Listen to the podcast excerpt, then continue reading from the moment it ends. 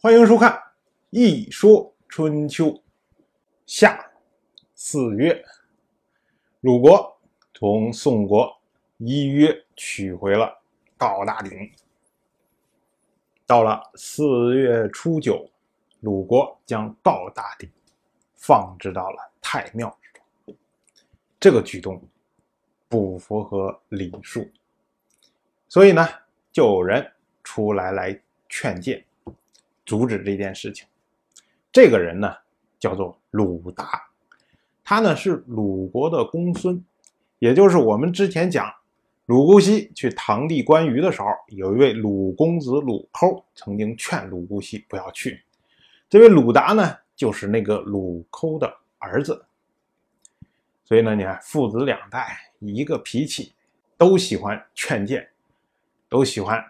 指指点点，说你别干这个事儿，别干那个事儿。这位鲁达呀，他就说：“他说做国君的人，最重要的是要以身作则，向百官展示什么事情能做，什么事情不能做。即使这样呢，仍然担心有疏漏，所以呢，才会制定规章和惯例。”然后展示给子孙什么是德行，比如为了向子孙展示节俭，祭祀所用的太庙一定是以茅草来铺顶。我们前面讲过，春秋时代讲究的是什么？国之大事，为事以荣，也就是称得上国家大事的，就是祭祀和战争两件事儿。祭祀是在春秋时候是一个非常高规格的事情，可是祭祀呢，所用的主庙竟然是以茅草来铺顶，就可以想见，这是为了展示节俭而特意为之。不仅仅是太庙，祭祀所用的车辆，按照当时稍微有一些钱的人，都会将车辆上面铺以皮革。然后修饰以玉器，可是祭祀用的车辆呢，就是以草席铺在上面，也是为了装饰节俭。而祭祀时候所食用的肉汁，准备好的这些肉汁，呃，绝对不放调味料。祭祀所用的主食，不用精粮，而用糙米。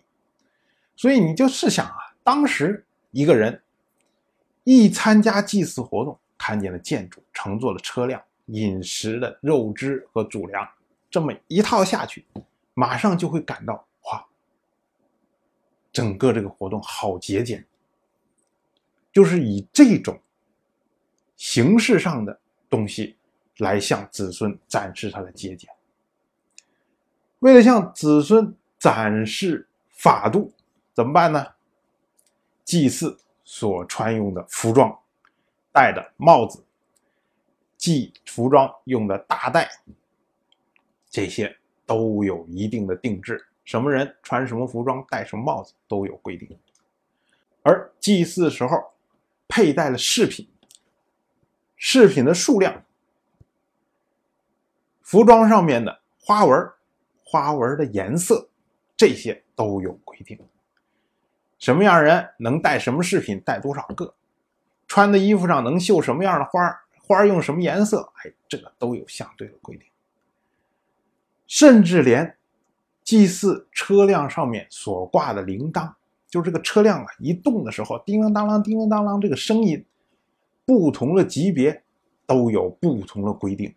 所以你站在那儿，老远的一听，当啷啷啷啷啷声音，哎，这个可能是国君来了。一听滴哩哩哩哩声音，哎，这个可能是大夫来了。光靠声音就能听得出来，不只是声音呢，这个车辆上悬挂的旗帜、绣的日月星辰，也是不同的级别有不同的规定。所有的这一切，你只要一参加到那儿一站，你就马上知道这个人是什么身份、什么样的规格，应该识什么样的礼，身上穿的有没有超出规矩，马上就可以知道。那不搞这么复杂的东西，为了什么呀？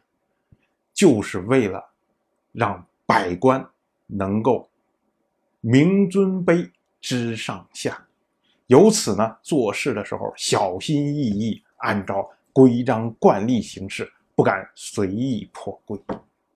由此，一个祭祀活动参加下来，你就可以知道历代的国君是何等的用心良苦。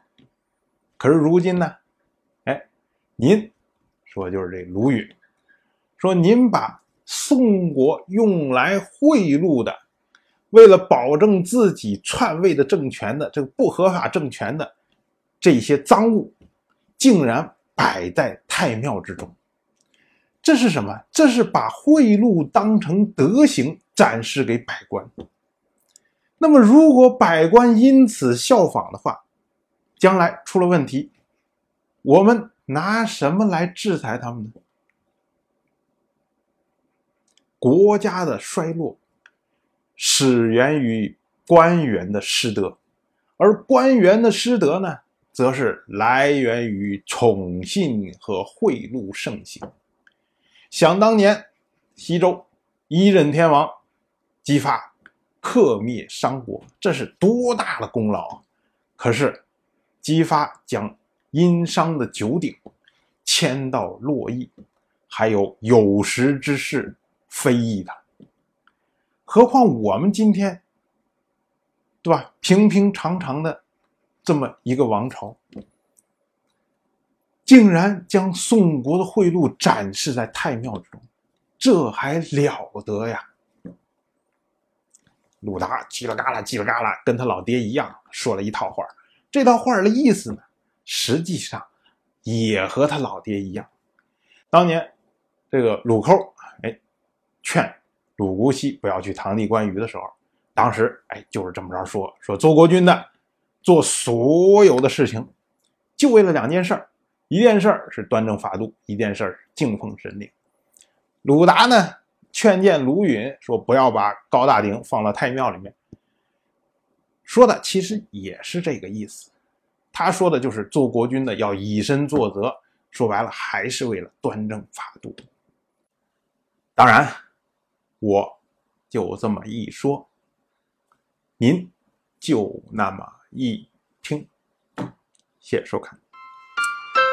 如果您对《一说春秋》这个节目感兴趣的话，请在微信中搜索公众号“一说春秋”。关注我，您不仅能得到《一说春秋》文字版的推送，还可以直接和我互动交流。我在那里等待您的真知灼见。